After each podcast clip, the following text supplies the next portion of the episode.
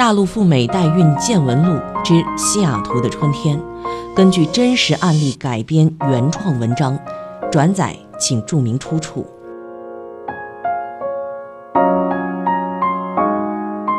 真的谢谢您把房子卖给我们，看您的气质也不应该生活在北京西埋。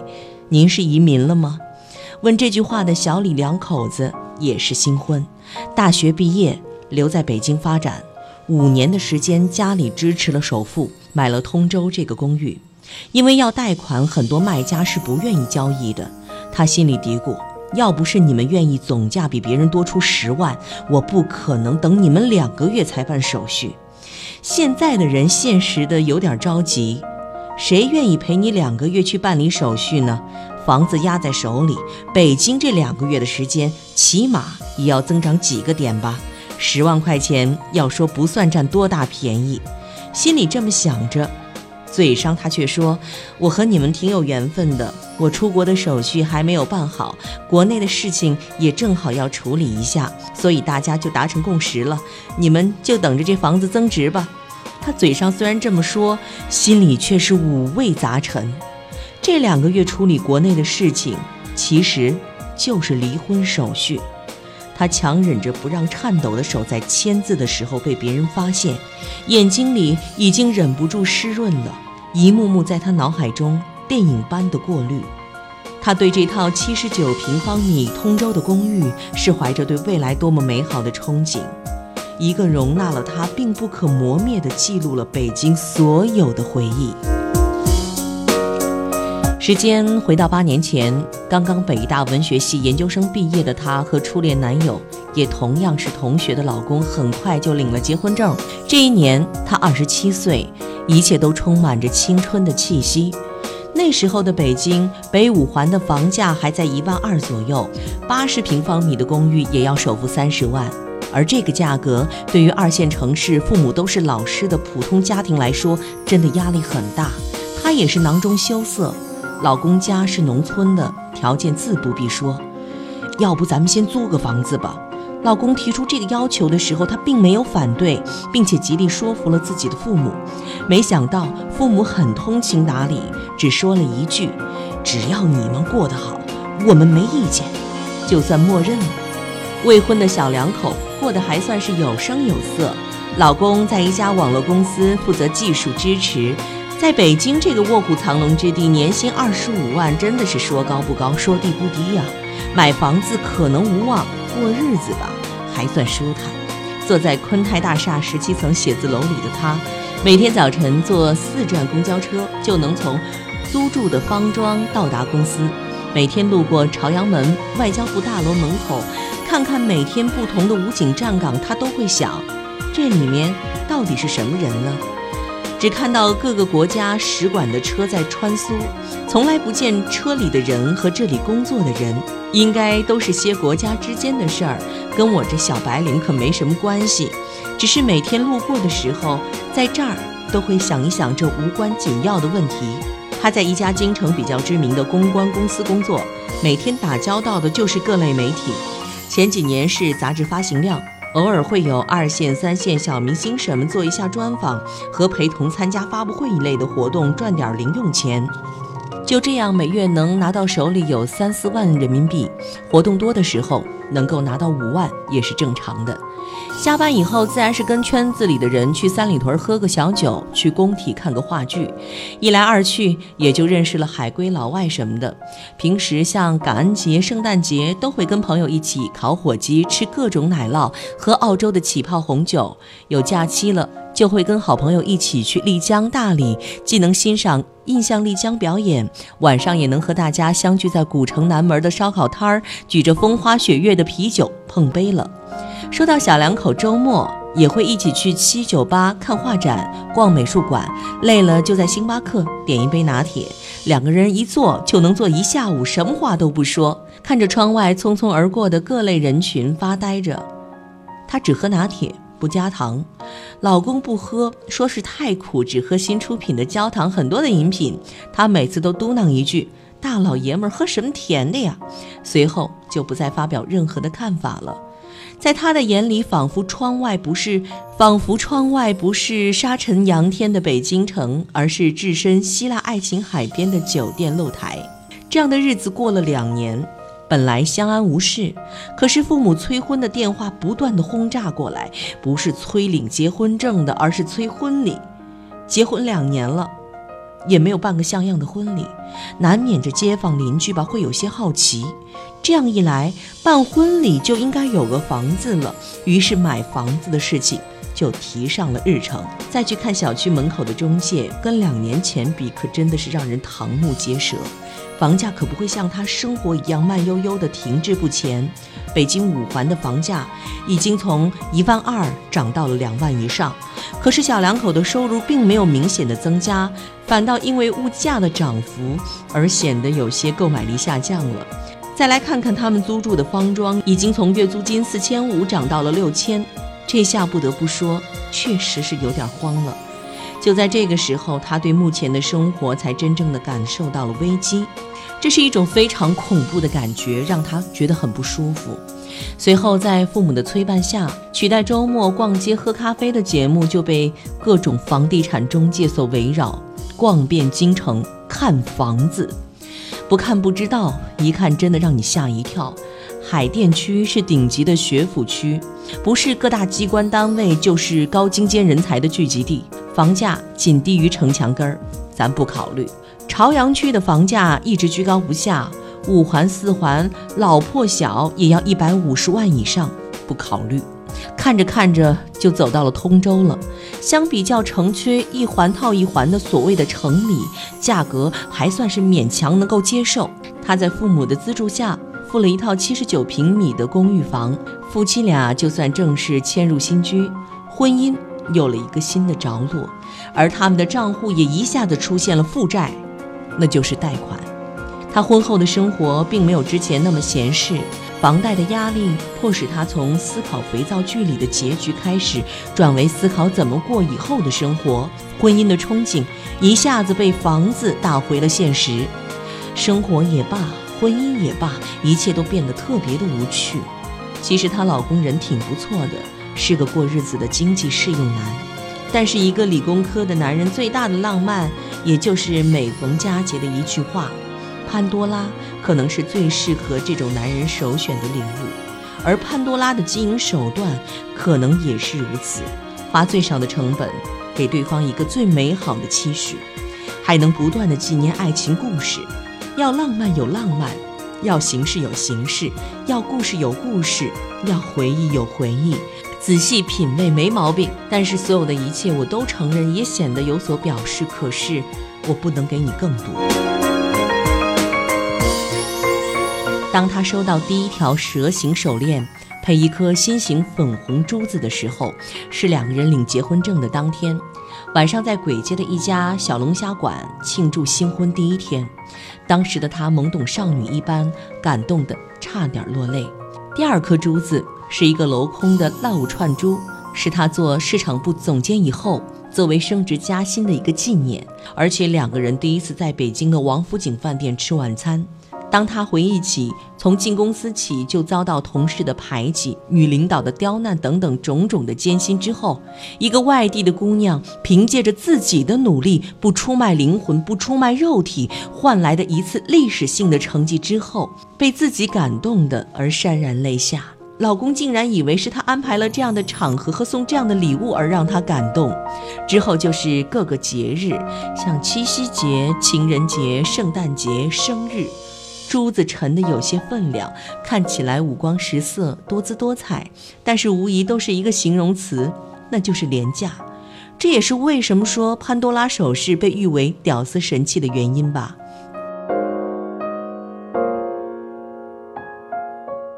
让他有离婚念头的是两件事儿，第一件事，春节回家，婆婆催孙子，这个年龄结婚已经好几年还不要孩子。的确，从老人的心理来说无法接受。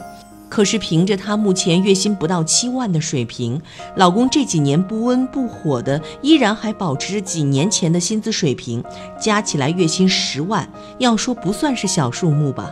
可是，在北京的房价依然在不断的忽视着工资水平上涨而遥遥领先。目前这个房子两个人是住的勉强凑合，可是，一旦有了孩子呢，那就要考虑教育环境，还是远远不够的。摆在面前的问题就是要换一个大房子，那么把贷款还清，再换一个五环之内的房子，房屋的面积增加到三室一厅、一百平方米的水平，显然钱就是非常非常大的问题了。而婆婆家在这方面没有任何的帮助，自己的父母靠着二线城市的退休金养老还不错，可是再支持他们换房子。真的是有些力不从心了。如果要了孩子，不能给孩子良好的教育环境和居住环境，而自己的生活水平也下降了很多，孩子就成了一个非常尴尬的话题。第二件事儿说来话长，起源于他上个月去西雅图服务的一个客户。这个客户说起来一个很简单的工作范畴，可是就是因为出去十天的时间，经历了一些让他感到非常不爽的事儿。这是他第一次去美国，当西雅图的暖风吹到脸上的那一瞬间，他仿佛还不敢相信自己已经踏上了美国的领土。又翻开护照看了一下海关刚刚盖上的停留期限，才确认。自己已经置身于从北京电影里就开始魂牵梦绕的西雅图了。这个客户是一个靠着网络炒作起来的网红主播，年龄大概二十三四岁的样子，还是一个中戏没有毕业的学生，身高一米六八，有几分姿色，靠着网络直播平台拥有两百万粉丝。这次他跟着一起撰写一个化妆品品牌的新品推广文案，同时还有摄影师和一个直播平台策划。摄影师和策划都是男的，和他年龄相仿，唯有这个网红主播算是主角。三个人同时服务他一个人，毕竟人家是品牌公司指定的推广网红。其实有关这个小姑娘，在她跟着一起出发之前，就有同行给她透露过一些背景了。中戏漂亮的姑娘一大把，为什么她就能够成为网红呢？为什么她就有两百万的粉丝呢？这里面有几个关键人物。不过今天我们就不再纠结别人的隐私了，反正就是直播平台，随随便便三十分钟的节目就有几十万的受众，微博上发个心灵鸡汤就有几十万的评论跟上。总之大家都知道大 V 吧？有受众，有粉丝，有追捧，有流量，这就够了。关于其他。咱们不去深入。到达西雅图的第三天，摄影师需要在世界第一家星巴克里拍几组镜头，同时在这里做直播。而摄影师拍摄的画面也要搭配他所撰写的推广文案。本来是一个非常正常的工作日，事情就在这一天发生了。镜头拍得很漂亮，直播做得很精彩。当天因为有时差，品牌公司的负责人还担心受众。没有想到和北京的时间时差有十五个小时，也就是在西雅图的早晨，北京的半夜，受众还能达到难得的九十万，把品牌公司推广的新品展现的淋漓尽致。一个小小的隔离霜，在西雅图夏至紫外线直射的早晨，被九十万甚至更多的受众目标所知道。不得不说，这是一次非常非常成功的直播。直播过后，又拍了几组照片。下午工作结束以后，四人一行说起了西雅图的房子。西雅图的富人都生活在西边的几个小岛，平时隐居一般的生活，搭乘水上飞机往返于市区和住宅之间。中戏的这个网红对于这样浪漫的生活方式还是非常有兴趣的，心血来潮想问问这边的房价。于是那几个品牌策划，一个大龄的单身男孩，给他在西雅图定居的同学打了电话。邀请一起出来喝下午茶，于是两个小时之后，西雅图时间下午四点，五个人一起坐在世界第一间星巴克的门口，聊起了西雅图的房子。这个哥们儿啊是个北京人，聊起来真的是滔滔不绝的，而且他是美国做中介的，已经拿到房产经纪人资质八年的时间。对于西雅图来说，真的是太熟悉不过了。西雅图黑人很少。全美比例百分之十三，而西雅图只有百分之七。而在二零一五年以后，西雅图的房价涨幅度是最大的，超过了加州的洛杉矶和东海岸的纽约。而且最近西雅图莫瑟岛北端新建的高性价比社区临近九十号公路，交通十分的便利。等一下说到这里，他被女网红打断了。那我们能不能去看看你说的这个社区呢？经纪人自然是嗅到了钱的味道，当然又是中戏的网红，无论是姿色还是生意，都让小伙子无法拒绝。一行五人在经纪人娴熟的驾驶中。驶向墨色岛方向，具体看房的过程不必细说了。他也是第一次见到美国的普通居民的生活：三层的卧室，超大的车库，能够停三辆车绰绰有余，带泳池的院子，还有开 party 的大院子，还有一个面向夕阳荡漾的秋千。这一切好像都是梦幻电影般一样。如果能在这里生活，一定是此生最大的愿望吧。女孩说：“如果能在这儿生活，一定是此生最大的愿望了。我就养一个，不，我要养两个孩子，一个男孩，一个女孩。我们看的这是什么价格？”女网红好像也很喜欢这里的夕阳和秋千。她看着经纪人小伙子，想知道这个房价得付出多少美金的代价。目前这样的房子还有四套，都是独立的 house。拥有环绕海景，是西雅图看夕阳最佳的地点之一。由于是新区，房价还没有涨，社区也是刚刚落成。目前这个总价是五十九万美金，开发商送全套的家具家电，拎包入住。那我需要怎么把钱汇过来呢？看来中西这个女孩还是很有意向的。经纪人趁热打铁：“我经常帮中国客户买房啊。”关于资金来源的办法是有很多的，具体我可以单独跟您沟通的。五天后，也就是这次西雅图工作之旅最后一天，五十九万美金购房款已经打进了开发商的账户。中戏女网红拿着房子钥匙交给了经纪人，交代做一些简单的清洁和小细节的装修，然后就坐车往西雅图机场准备回北京。当他回到北京，还没有来得及倒时差。把这个事情在京城公关群里八卦的时候，好像她是唯一的另类啊！跟她关系要好的另一家媒体闺蜜告诉她。这个网红靠着最近的网络手段，凭借自己的姿色，游刃于多家品牌机构策划人之间，已经俘获了多个大公司的公关推广，接到了很多单子。平时一个三十分钟的直播就能够拿到三十万以上的报酬，人家是一分钟一万块钱的速度在赚钱。买个西雅图郊区小岛的房子算什么大惊小怪的事情呢？还有，这个姑娘只是一个普通家庭出身，考入中戏的学生，刚上大。大一的时候没有什么出众的，经常为了几十块的份子钱都不好意思跟同学出去 AA 制吃大餐。后来一个机会认识了几个时尚圈的策划人，跟他们厮混了一段时间，就脱颖而出了。谁能相信他出淤泥而不染呢？一语惊醒梦中人，他挂了电话，从容的在胶囊咖啡机里放了一粒蓝山胶囊。没有放奶，站在通州的公寓里，望着窗外车流穿梭的街道，雾霾的原因看不到夕阳，只有灰色的天空，能见度很差。他的心情自然也是很差的。不知道什么时候，自己已经困得睡着了。当老公下班叫醒她的时候，才发现自己已经昏天黑地睡了五个小时。老公已经准备了一桌饭菜。不用看，就是楼下打包的沙县小吃，加上四川菜馆的毛血旺，曾经这是她的最爱。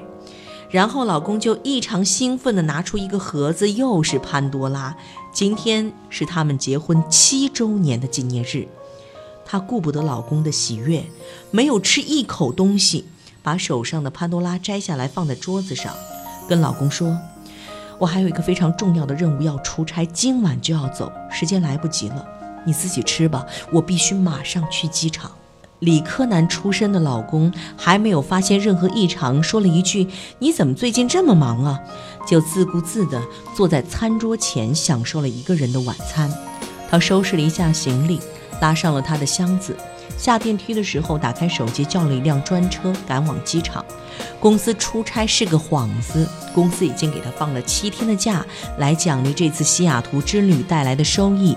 由于这次推广成功的效果，品牌公司又给他们公司几个重要的大单子。他出门的时候拿上护照，上面还有三年往返日本的签证。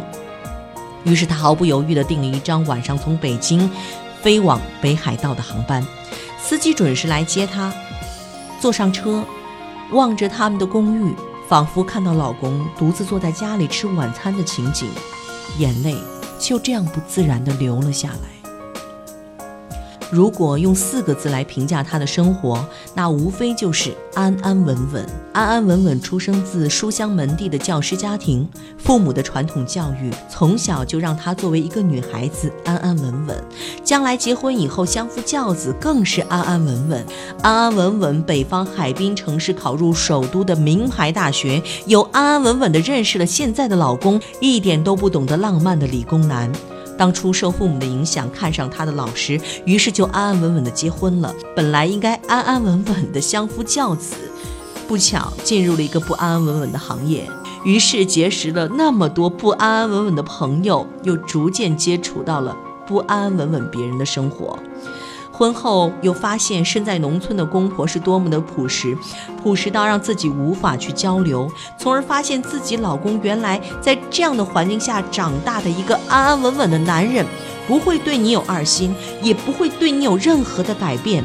白天在公司里安安稳稳的做程序员，晚上安安稳稳的回家陪你吃饭，回来晚了就会打包沙县小吃的汤和四川菜馆的菜。结婚七年。在结婚纪念日的这一天，他突然感觉安安稳稳，就是对自己一生最大的诅咒。他不能忍受现实生活，他必须要逃离。在日本北海道清水镇一家房东叫优雅童话般的民宿里，他住了六个晚上。这个民宿在爱彼迎上的排名非常的靠前，据说很火，能够临时订到也算是幸运的。把自己躲在日本岛最东边的一个这样的小地方，一周不跟外界联系也算是一种释放了。当他在首都机场落地的时候，打开手机的时候，微信收到了四百多条信息，未接电话有二十六个，短信七条，也算是通信方式的一大改变吧。短信除了通信公司发来的资费介绍以外，还有两条北京雾霾污染提示。未接电话中，除了好朋友之外，都是老公打来的，而且全部都是他走的那天打的。后来再也没有任何的未接记录了。微信里大部分都是工作信息，无非是公关公司关于休假结束以后的一些工作安排。其他除了好朋友约着吃饭、唱歌，老公一条信息也没有。理工男除了打电话这种最原始的方式，是不怎么用微信联络的。回到家已经是下午五点了。她发现老公还没有下班，这个时候也不是她下班的时间，于是让她深深地吸了口气，准备跟他摊牌。他们两个人见面以后，她就开始开门见山了。她没有发表意见，只是问了句：“我对你不够好吗？月月工资上交，从来不让你刷碗做饭，每次节日纪念日都是送你礼物的，够了。”她轻声地打断道。咱们家几乎顿顿都吃外卖，要么就是外面买来的吃的，家里从来没有做过饭，更谈不上刷碗。消毒柜放那一年多了，没有用过几次。你的工资每个月都要有一半打给你们家里，我没有说过任何话，我也没有任何意见。孝敬老人是你的责任，可是你的妈妈、我的婆婆拿着你给他们的生活费，一半都给了你弟弟一家，剩下一半还不够我们还房贷的。每次纪念日你不说我还觉得没事儿，既然你提到这个了，这些年一共这十几条链子，这十几颗珠子，我现在都还给你，你可以留着这些珠子慢慢的回忆。说着就把这么多的潘多拉扔在了桌子上。与此同时，他心里想的另外一个事儿，其实没有说出来，当然也没有必要再说了，那就是今年过生日的时候，除了潘多拉，还有一幅画。他用自己的开发程序做的漫画是两个人的结婚照，这个想法还振振有词。老婆，我们结婚虽然没有拍过正式的婚纱照，但是我觉得那些形式都是不重要的。所以你的生日，我准备了一幅自己做的婚纱照，代表我的心意。这一夜让他们无话可说。第二天，他们就去民政局领了离婚证，就像当初领结婚证一样迅速。关于财产也没有什么可争执的。理工男付了部分的贷款，他提出来把房子卖了，按照现在的市值折算之后把钱还给他。他说不用了，你自己生活也不容易，我还好对付，你自己留着吧。他还是很心平气和地说：“我要离开北京了，要房子也没有用。于是他追问了一句：“你要去哪儿啊？”他笑了笑，没有回答。拿到卖房款，她先还清了房贷。又遵守承诺给前夫，或许她没有把他当成一个前夫，一个不小的数额，还剩下一百三十万。她拿着这一百三十万，加上这几年来存下的四十万真金白银，跑到曼谷市中心地铁口的位置买了三套公寓。曼谷的房价跟中国比还算是很低的，尤其是跟北京比，类似于北京国贸的位置，曼谷的使馆区房价还在每平方米七万泰铢左右，也就是合人民币一万左右。不过泰国的房子跟美国一样都是实用面积，所以五十平方米的公寓相当于国内的七十平方靠上了，而且物业特别好。车库免费，终身产权，游泳池、健身房都是免费使用的。对于冬天生活在北方的人来说，去避寒是一个绝佳的选择。话说，泰师偶然加入一个泰国的卖方团，随意看了看大家的买房经验，锁定了这么一个地方，一口气就买了三套。等到六个月交房的时候，已经上涨了百分之二十。他的想法是给父母办一个养老签证，让老两口过来享受阳光空气和低廉的物价。尽管北方的海滨小城的空气质量要好于北京，可是整体的差异不会太大。老爸已经出现了支气管炎的毛病，离婚两年之后他辞职了，因为他做了自己的公众号和微博账号，利用手机的资源整合运营，不到十八个月的时间就做到了阅读量从几十几百再到十万加。现在他每周更新两次，都是原创的。广告收入从最初的零收入到现在每周三到五万人民币，收入达到了平均每月十五万，而且还在不断的增加粉丝。看着工资表上的数字，他认为是时候离开了。他要去美国，要一个自己的孩子。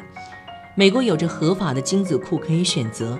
他早就看好了一个德国血统的法学硕士捐精人的资料。身高一米九，二十三岁，门萨智商协会的会员。这个事情他已经说服了父母，父母认为可以接受。曼谷的公寓，由于地铁正式开通，自己那几套房子买得早，景观正对湄公河中心区域，已经从最初每平方米七万泰铢涨到了十三万。他把其中的一套卖掉，拿着一百三十五万人民币，立即换成了美元。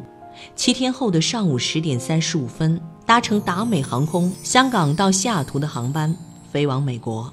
他这次除了完成要一个混血宝宝的心愿之外，还要去世界第一家星巴克完成自己公众号推送第一百期的内容。文章的题目就叫《西雅图的春天》。